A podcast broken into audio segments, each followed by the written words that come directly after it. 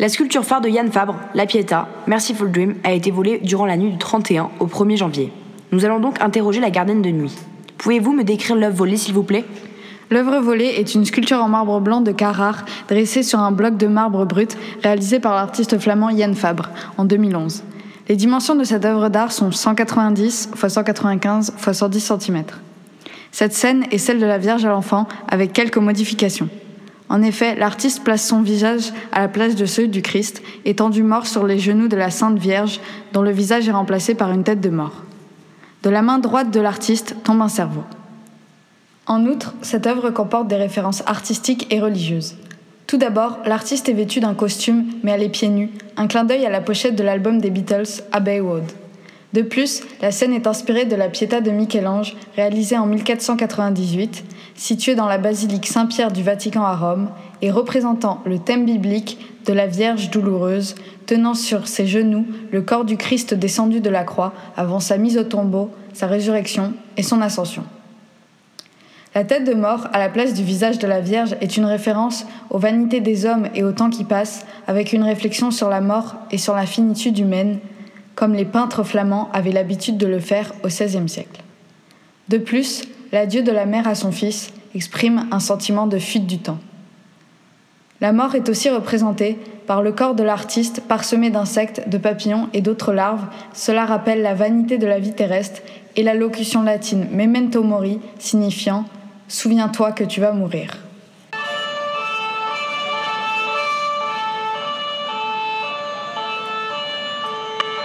Quelques jours plus tard, nous avons retrouvé la voleuse de l'œuvre, qui était en effet la fille de Yann Fabre. Nous allons donc maintenant l'interroger. Mais vous n'y comprenez rien, cette œuvre n'a rien à faire ici, car personne ne comprend son réel contenu spirituel. Elle a des références scientifiques sur notre cerveau et sur notre inconscient que personne n'a jamais remarquées. Mon grand-père place le cerveau au centre de sa sculpture et de son travail car il considère le cerveau comme une terre inconnue, à explorer. En effet, c'est la source de notre pensée, de nos ressentis, de nos émotions, de nos créations et de notre inconscient. Mon grand-père porte beaucoup d'importance au cerveau dans toutes ses œuvres. Cependant, ici, les spectateurs remarquent surtout la référence à la Pietà de Michel-Ange. De plus, la référence à l'autoportrait, tradition de la peinture flamande de mon grand-père qui substitue sa propre représentation à celle du Christ, montre que ce dernier pourrait être Monsieur tout le monde. Mon grand-père, qui est un vrai artiste, a un talent inné et donne de nouvelles règles à l'art. Ses œuvres ne sont pas jugées à leur juste valeur. Donc oui, j'ai volé cette œuvre, mais elle m'appartient et elle n'a rien à faire ici. Ça suffit Taisez-vous Vous pouvez garder le silence.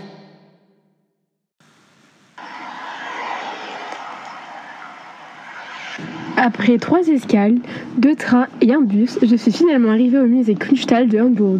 Il est temps pour moi d'aller voir le fabuleux tableau de Caspar Friedrich. Après avoir étudié cet artiste, il me faut voir son œuvre, pour son aspect philosophique si envoûtant. D'ailleurs, c'est dans mes recherches que j'ai pu lire, une œuvre d'art ne doit pas plus être inventée, mais ressentie. C'est Gaspard lui-même qui le dit.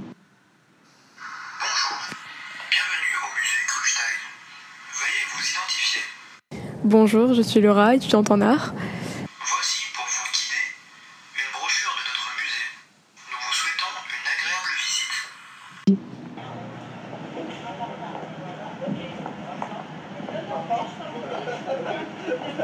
Eh bien, je suis devant ce que j'ai tant attendu de voir. Ces détails sont si complets que je ne suis pas sûre de pouvoir tous les comprendre. Friedrich utilise une alternance des plans clairs et sombres. Des monts sont entrecoupés par des plans lumineux de nuages dont ils semblent surgir. C'est une composition qui, une nouvelle fois, époque les estampes traditionnelles chinoises faites de vide et de plein.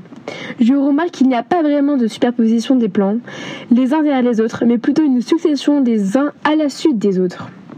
Au loin, les formes deviennent de plus en plus floues et s'éclaircissent d'une teinte bleutée. Friedrich utilise la technique de la perspective atmosphérique, dérivée de celle mise par Léonard de Vinci à la fin du XVe siècle. Les sfumato signifie fumer et qui consiste à adoucir progressivement les formes sautées lointaines sur la peinture. Les teints sont progressivement bleus, qui rappellent la couleur de l'atmosphère. Donc les formes se confondent avec le ciel. Bien qu'il n'y ait pas de perspective, un point de fuite semble se dessiner sur l'homme.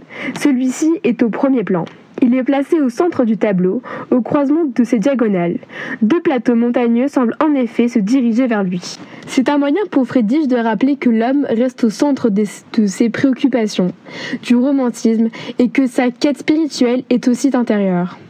Le contraste entre l'homme sur le rocher et le paysage de nuages donne l'impression d'un moi absolu. En effet, le personnage semble regarder ce paysage, qui peut être vu comme un paysage intérieur de celui-ci. Oh, voilà un guide. Bonjour madame, bienvenue à ce musée. Je vois que depuis tout à l'heure, vous admirez ce tableau. Vous l'aimez sûrement. Aimeriez-vous avoir plus d'informations dessus? Bonjour, je regarde cette œuvre depuis bientôt 10 minutes. Pourriez-vous m'éclairer sur la profondeur dégagée par le tableau? Tout d'abord, la profondeur a toujours été un sujet majeur en peinture. Pendant longtemps, et souvent encore aujourd'hui, la qualité d'une peinture se jugeait à sa capacité à retranscrire l'aspect tridimensionnel de la réalité. L'illusion de la profondeur constituait l'idéal à atteindre, puisqu'elle donnait non plus à la sensation de regarder une image, mais aussi de regarder comme par une fenêtre.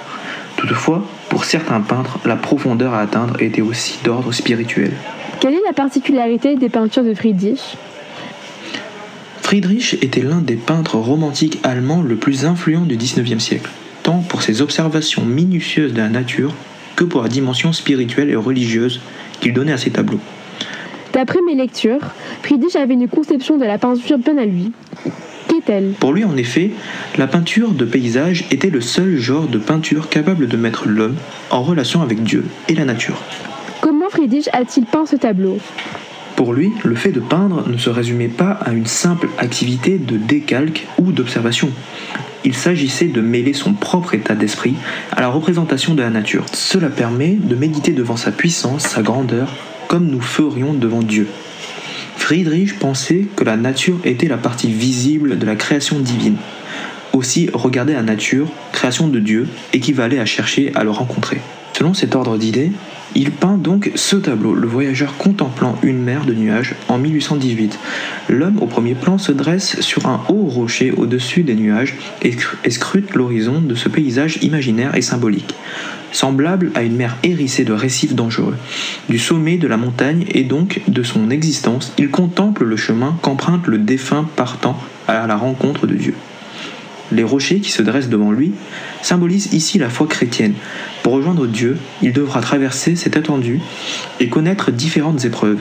Car selon Friedrich, rencontrer Dieu se mérite et constitue le fait d'une quête perpétuelle autant qu'universelle.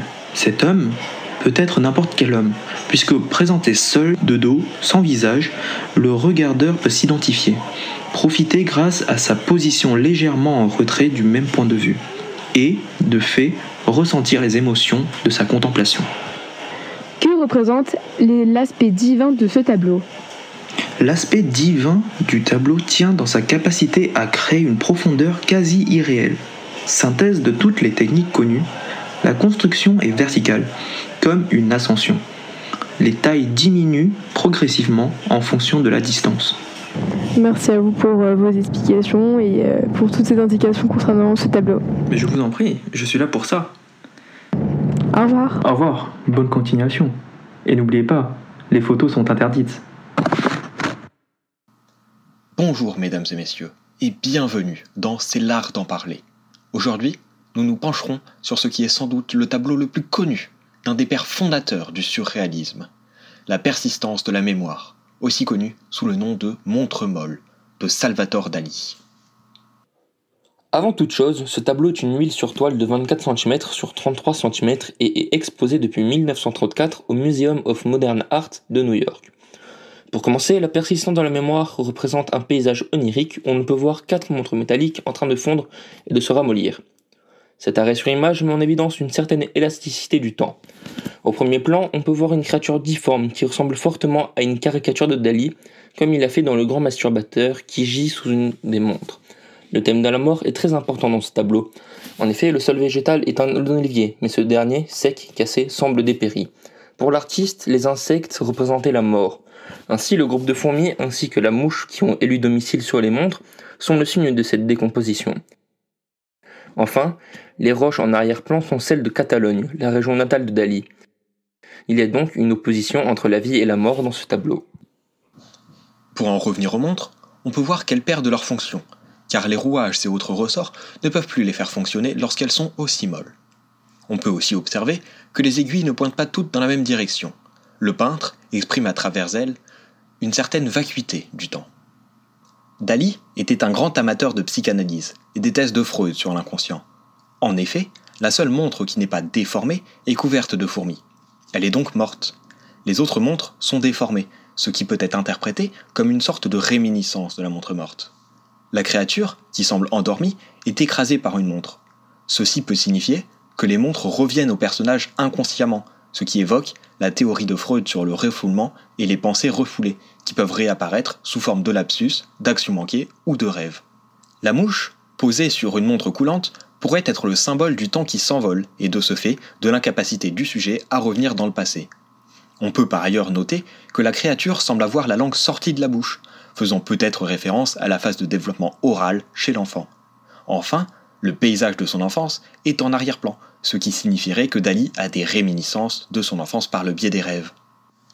En espérant avoir réussi à vous faire apercevoir la portée philosophique présente dans cette œuvre de Dali, reflet de l'intérêt qu'il portait à la psychanalyse et à Freud. Nous invitons les plus curieux d'entre vous à aller voir Désintégration de la persistance de la mémoire, peint 20 ans après par le même artiste. Dans ce monde de curiosité artistique, où règne folie passagère, génie fulgurant et ténèbres éclairées, s'y trouvent des œuvres qui vous marquent à vie. Moritz Cornelis Escher est un graveur néerlandais dont les œuvres ont souvent une image très philosophique. Présentant des paradoxes visuels et des objets impossibles, ces gravures sont des dessins incontournables dans le domaine de l'art. C'est pourquoi j'ai décidé de vous parler d'une gravure intitulée Montée et descente, reflétant ces paradoxes logiques. Montée et descente est une lithographie imprimée en mars 1960. L'image représente une ascension et descente perpétuelle grâce à un escalier de Penrose, un objet impossible.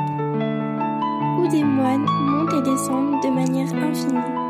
En premier lieu, on peut remarquer que cette gravure attire notre attention sur l'union étroite entre le fond et la forme. En effet, dans ces images, le fond et la forme peuvent être intervertis. Ceci se rattache à l'analyse philosophique de la conscience. L'être ne peut apparaître que sur fond de non-être, de néant. Pas de premier plan sans arrière-plan, de sorte que le néant est un être pour la conscience, le fond est aussi une forme. Escher associe perfection d'exécution et imagination. Il abuse de nos sens visuels, joue avec notre raison, invente de nouvelles représentations spatiales et de nouveaux mondes qui n'existent que par le dessin. Ainsi se jouer des possibilités et tordre la perspective jusqu'à la faire mentir, en manipulant les ombres et la lumière, et la transparence et le reflet.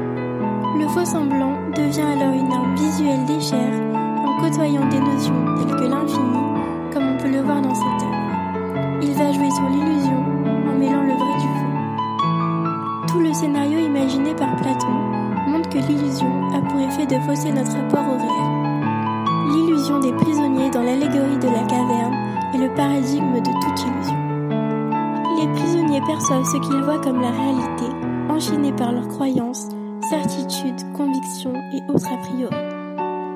Dans cette œuvre, Escher utilise des objets mathématiques tels que le triangle de Penrose pour décliner son idée dans cette mise en scène graphique perpétuelle, devenant de plus en plus riche et complexe avec le temps. Malgré cette charge complexe, érudit et savant, la magie d'Escher est d'être parvenu à créer des images qui pour autant sont sensibles et universelles, réussissant ainsi à parler à tous. Il n'est ainsi pas rare de découvrir dans des œuvres contemporaines des hommages à cet artiste si puissant et non reproductible. On peut remarquer par exemple l'œil d'Escher se glisser dans la chambre de Donnie Darko, un film de Richard Kelly sorti en janvier 2002. Ces œuvres proposent des concepts et des sentiments forts qui ont inspiré nombre de créateurs.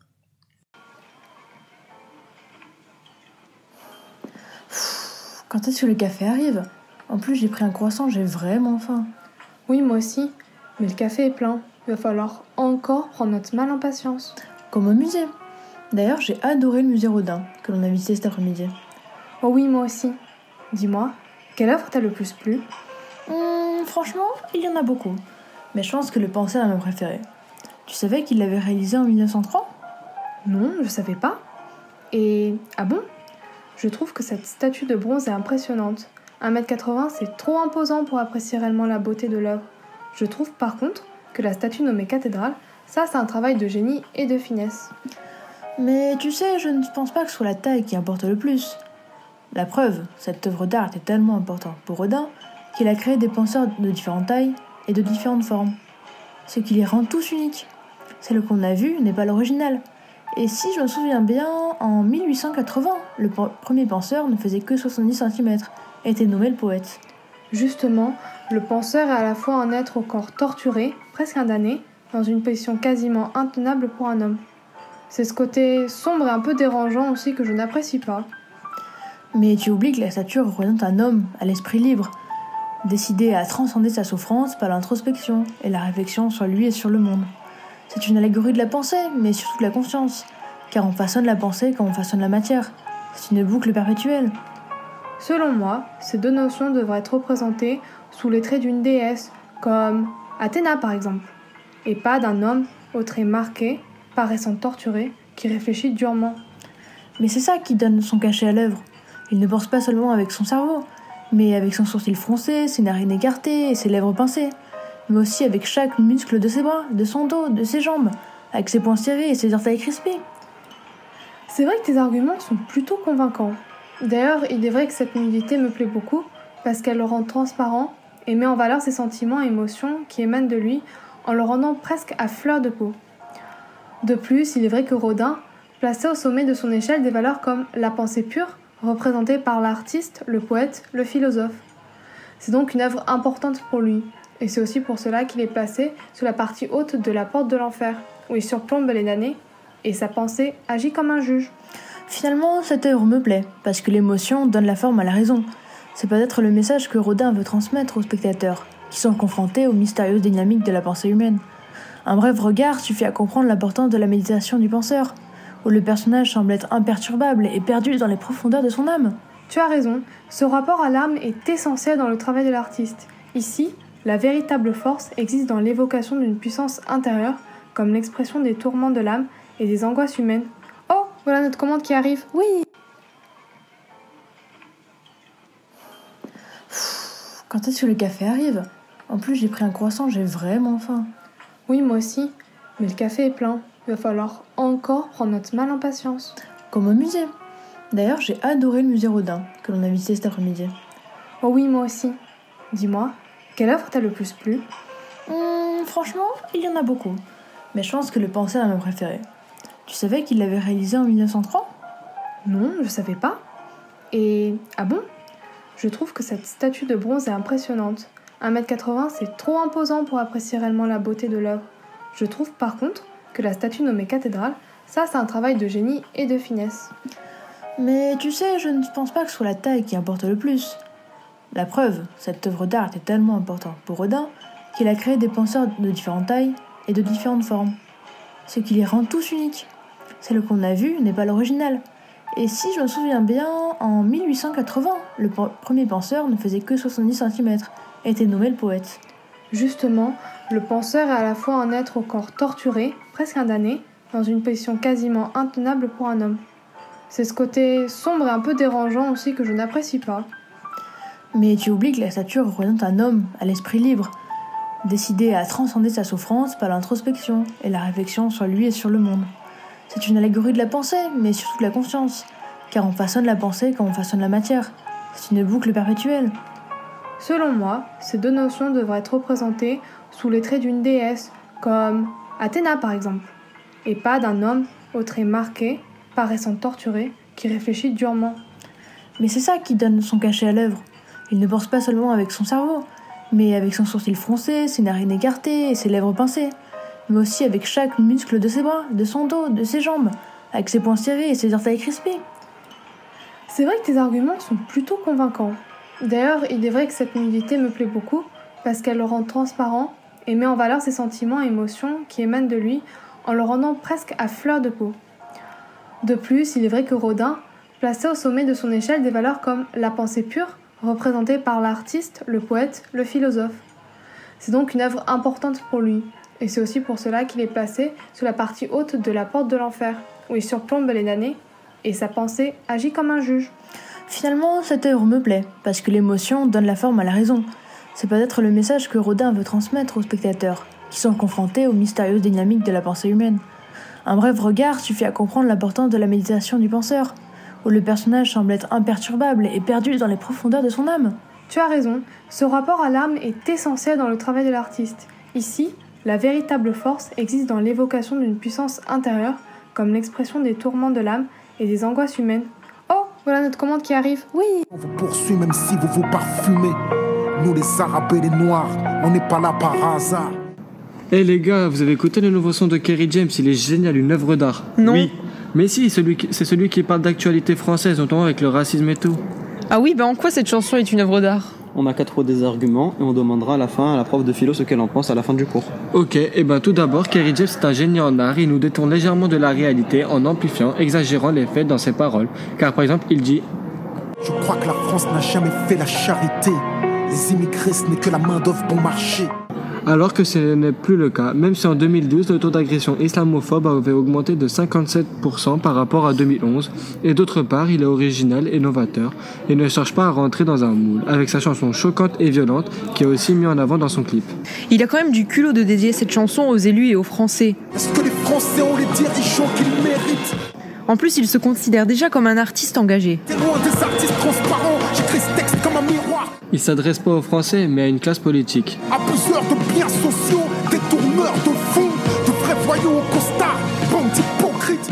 En disant ça, il met en avant les politiciens xénophobes, racistes et qui donnent la leçon aux jeunes de cité. Narcotrafic, braquage, violence, crime. Que font mes frères si ce n'est des sous comme dans Claire Stream qui peut leur faire la leçon Vous Bien sûr que si, il s'adresse aux Français. Il attend une réaction de leur part.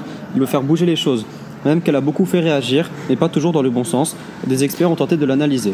Elle est à la fois matière et esprit, car elle est composée de sons, rythmes, rimes, et que les paroles sont support de méditation, réflexion. Elle donne à penser.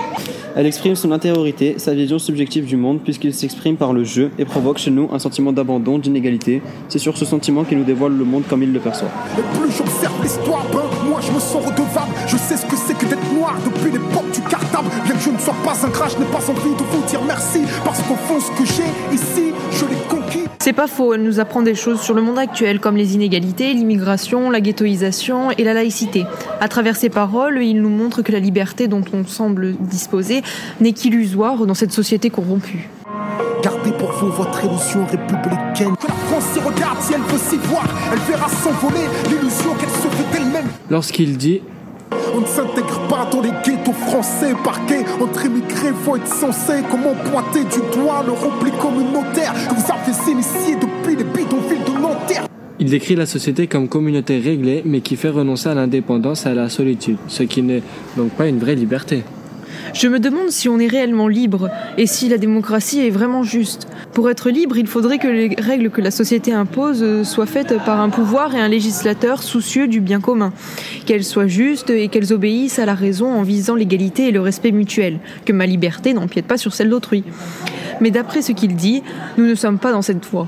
Il utilise, il utilise quand même des mots forts lorsqu'il dit que la France est islamophobe et xénophobe. Il critique même les chaînes publiques qui ont tendance à ne montrer que ce qui leur plaise et qui nous détendent donc de la réalité. Le monde a évolué et je pense que Kerry James a pris conscience de cela et veut donc nous transmettre cette chanson comme un héritage. Je trouve tout de même que la France s'est améliorée et s'est diversifiée. Il exagère quand même beaucoup et montre des extrêmes, même si la précarité existe toujours. En critiquant la société, il critique la démocratie française, dans laquelle tous sont en effet égaux pour faire la loi et lui obéir. Et cette égalité fonde la liberté civile. Il parle également d'un grand nombre de religions, ce qui montre sa diversité, et son clip se termine sur une image de lui, bras ouverts, comme s'il faisait référence au Christ. Je pense qu'à travers cette chanson, il cherche un monde utopique et que les hommes gagnent une forme plus élevée de la liberté, celle qui consiste à épanouir l'humanité en vivant en harmonie avec les autres. Eh ben, tu vois, on t'a montré que cette chanson est une œuvre d'art. Ah bon, comment ça? Eh ben, le fait qu'elle nous ait fait réfléchir sur différentes choses comme la société, la liberté et la religion. Il choque son public pour qu'il s'interroge et réagisse, ce qui montre son contenu philosophique et que ce n'est donc pas une chanson ordinaire, car en plus de ça, elle provoque chez nous émotion. Même si elle n'a pas directement de fonction, mais plus Kerry James qui a un but, celui d'avoir un effet sur le public. De plus, l'esthétique du clip emprunte à la fois à la sculpture et à l'art du tableau vivant pour dessiner les contours d'une histoire qui dépasse celle du narrateur. Ce n'est pas par la peau que les groupes s'opposent, mais pour une relation de pouvoir, une question de politique. Et pour le coup, il a bien réussi son coup. Cette œuvre musicale, il l'a construit au fur et à mesure de son déroulement dans le temps et est donc le fruit d'une réflexion. C'est pourquoi je pense que le rap ne devrait pas être écouté seulement par des jeunes de cité et qu'il peut contribuer à une avancée philosophique et révéler des problèmes dans la société actuelle. Je suis pas en manque d'affection, comprends, je n'attends plus qu'elle-même.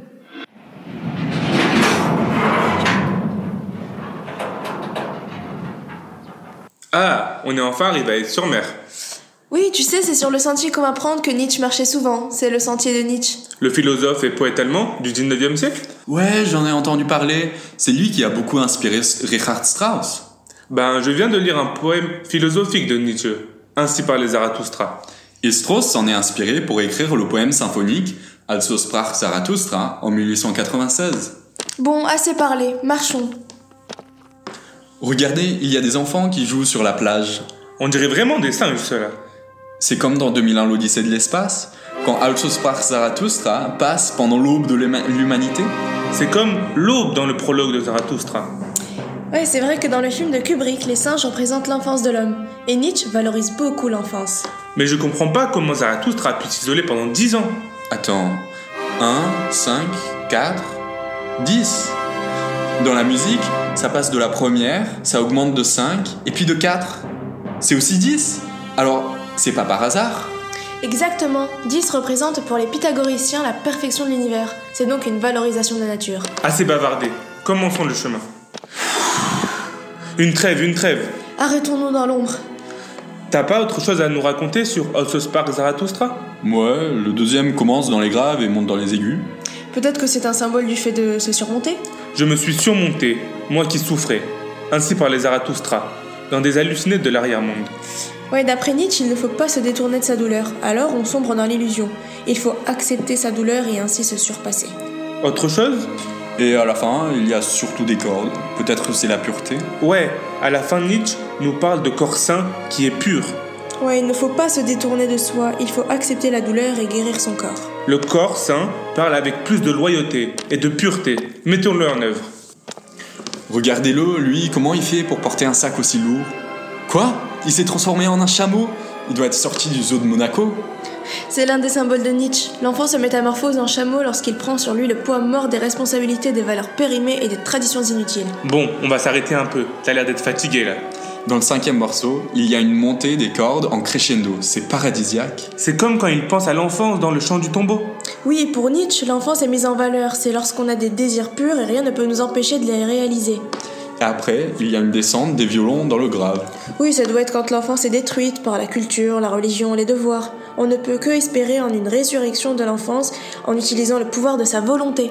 Alors, je vais mettre en œuvre le pouvoir de ma volonté et on va commencer à marcher. Dernier, il y a des cloches et c'est très mouvementé. Ah, mais ça doit être les cloches de minuit. Et ensuite, c'est une harpe et des cordes douces. Et Nietzsche parle d'une lyre, ça doit correspondre. Oui, minuit représente l'obscurité et la peur. Zarathustra a d'abord peur de la mort et euh, la combat. Mais il finit par l'accepter et c'est alors qu'il éprouve le bonheur de vivre et donc de mourir. Regardez, un lion Mais non, c'est un chat, il n'y a pas de lion à Aise. Chez Nietzsche, le lion est la troisième étape. C'est le chameau qui s'est surpassé et appris à vouloir par lui-même, sans se perdre dans la culture ou la religion. On est presque arrivé. On est arrivé à Aise, c'était pas le point de départ? C'est absurde, on a fait que monter. Mais d'après Nietzsche, tout se répète tout le temps. C'est un cycle éternel qu'il faut accepter, le serpent qui se mord la queue. C'est comme dans Also sprach Zarathustra, les premières notes sont les mêmes que les dernières. Et s'il s'agissait de parler avec Jérémy, qui va interviewer une œuvre d'art iconique de l'histoire de l'art Oui, et aujourd'hui nous sommes accompagnés du tableau Ceci n'est pas une pipe de Magritte, peint en 1926. Bonjour à vous. Bonjour. Cela ne vous dérange pas que l'on vous appelle comme le tableau Mais point du tout. Pour permettre à nos auditeurs de mieux comprendre, vous représentez la personnification du tableau de Magritte. C'est exact. Afin d'aider nos spectateurs, nous pouvons dire que vous êtes ce tableau assez simple sur fond beige sur lequel il y a une pipe avec la mention Ceci n'est pas une pipe. Et assez simple, assez simple. Un petit peu de respect, je vous prierai. Alors je risque de vous fâcher, mais êtes-vous une pipe ou non? Alors, alors, alors, alors. Mettons les choses au clair. Hein. Non, je ne suis pas une pipe. Mais par contre, je suis une image, une représentation d'une pipe. Tenez donc, est-ce que vous pouvez me prendre en main, me fumer? Non, je ne crois pas. Non, en effet. Voilà, vous avez donc votre réponse. Je ne suis pas une pipe. Merci, au revoir. Non, non, on n'a pas fini. Bon, je reste alors, mais dépêchez-vous. Soit. Une question me vient donc en tête. Pourquoi une pipe? Que croyez-vous? Magritte n'était autre qu'un provocateur. Il n'a pas choisi une pipe au hasard. Regardez, ceci n'est pas une pipe. On peut penser à autre chose, si vous voyez où je veux en venir, non? On est censé penser à quoi? Mais quelle question Vous voulez peut-être un schéma Non, ça ira, merci. Et sinon, y a-t-il d'autres significations? Alors, prenez la phrase Ceci n'est pas une pipe. Cela veut aussi dire que le mot ceci en lui-même n'est pas une pipe. Ceci et pipe n'ont pas la même signification. Vous comprenez maintenant? Donc là, vous nous dites que les images, les mots et les choses sont trois choses différentes. Euh, on va dire ça, oui. Mais finalement, on peut dire que vous suscitez le doute chez le spectateur, non? Faites appel à sa réflexion et à son... Imagination C'est exactement ça Euh, ouais, voilà, ça. Disons que c'est moi qui remets en question la vérité. Grâce à moi, chacun est en mesure de m'interpréter de la façon qu'il le souhaite. Oui, mais cela voudrait dire que vous pouvez être tout autre chose qu'une pipe Je pense qu'on peut dire que tout dépend de l'imagination du spectateur. Du coup, tout cela ferait de vous un tableau surréaliste. Je dirais même que je suis une clé pour comprendre le surréalisme. Mais je n'oserais pas. Par exemple, si vous prenez les montres de Dali, vous voyez bien qu'elles sont tordues, ce qui est totalement improbable dans la réalité. Une montre ne se tord pas. Euh, oui. Oui, merci, mais ça on le savait. Donc ce n'est pas un objet, mais bien l'image d'un objet, la représentation d'une montre peinte sur une toile. Dali peut donc la représenter de la façon dont il le souhaite. Il peut la tordre ou encore la faire fondre si l'envie lui prend. En fin de compte, cela représente bien le surréalisme. En effet, on part de l'idée que l'art peut s'affranchir de toute norme imposée par la raison. Il s'agit de se libérer de toute contrainte qui paraissent être l'ordre normal des choses. Donc les œuvres d'art, comme celles de Magritte et de Dali, sont bel et bien des images qui peuvent imiter le réel de façon assez limitée. Mais ces œuvres d'art permettent aussi aux artistes de s'exprimer librement, sans aucune contrainte, chose que le réel ne permet pas. Eh bien, merci à vous, madame ou monsieur le, le tableau Ceci n'est pas une pipe.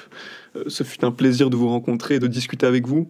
Merci à mon ami Gabriel, juste à côté de moi, qui a fait l'interview avec moi. Et nous nous retrouverons très bientôt dans la prochaine émission. Au revoir à tous.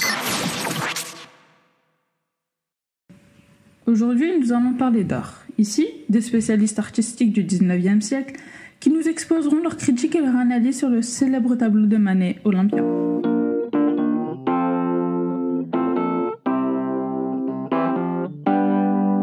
Manet est un peintre dont la notoriété s'est construite sur le scandale, bien que ne le cherchant pas. Son tableau, nommé Olympia, peint en 1863, ne sera exposé qu'en 1865 au Salon de Paris et lancera concrètement sa carrière après un premier scandale, qui est le déjeuner sur l'herbe, où il représente Victorine Meurant, sa maîtresse, qu'il appelle alors Olympia. Au premier abord, ce tableau est reçu par une épidémie de fou rire, œuvre qui pour le public ne sert qu'à attirer l'attention. On suggère la femme représentée de sale avec une certaine noirceur qu'on retrouve notamment au niveau de l'aisselle, sur sa main, ainsi qu'au niveau des chevilles. Cette noirceur peut faire également référence à de l'ombre donnant une certaine profondeur au tableau, concept apparu à la Renaissance. On caractérise ce modèle comme un cadavre sorti de chez Paul Niquet, qui voulait dire à l'époque un bordel de la prostitution au plus bas de la hiérarchie des maisons closes. Mais il ne faut oublier qu'il s'agit d'une prostituée haut de gamme ayant les moyens de se payer une servante. Manet, au cours de ses études, traverse l'Europe et s'inspire pour sa toile d'un tableau qu'il aperçoit en Italie, la Vénus d'Urbain, peint en 1538 par le peintre titien. Les deux tableaux sont très similaires de par la position des deux modèles et la présence de leur servante, mais ils se différencient notamment par de nombreux détails. Certains codes de l'Académie sont présents dans le tableau de Manet, tels que la petite ouverture au-dessus de la servante noire qu'on appelle Veduta. On trouve également la présence de double matelas rouge dans les tableaux ainsi que le double oreiller et évidemment la présence de la nudité féminine. Mais dans ce tableau de Manet, il ne s'agit pas de la femme idéale qui est représentée, mais la femme réelle, celle qu'il voit tous les jours, sans artifice ni amélioration. En effet, dans le tableau de Titien, c'est la fidélité qui prime avec la présence du chien endormi, tandis que le chat hérissé du tableau de Manet évoque une figure satanique, érotique de la féminité. Dans ce tableau, l'artiste introduit une nouvelle vision de la femme auparavant représentée uniquement de manière divine. Il ne se soucie pas de cette représentation telle qu'il en vient à nommer cette femme Olympia, un nom populaire auprès des prostituées de l'époque, mais qui renvoie également au personnage divin. Ainsi, Manet innove l'art de son époque et introduit un nouveau genre pour la peinture, celle de la représentation des femmes réelles et non leur idéalisation. Il expose la vérité sur leur image. Manet peut être défini comme un génie en art si on suit ce que dit le philosophe Kant dans son œuvre Critique de la faculté de juger. En effet, il évoque dans ses écrits le talent caractéristique du génie. Manet, dans son œuvre, est original et il ne suit pas des règles qui existent déjà dans l'académie. Il n'est pas seulement un technicien qui applique les règles de manière habile, la maîtrise technique est également au service des talents de Manet. Il s'agit dans son œuvre de son talent inné qui, comme le dit Kant, donnera les règles à l'art. Les beaux-arts doivent nécessairement être considérés comme des arts du génie. Manet innove l'art de son époque et vient de créer de nouvelles règles artistiques dans son tableau.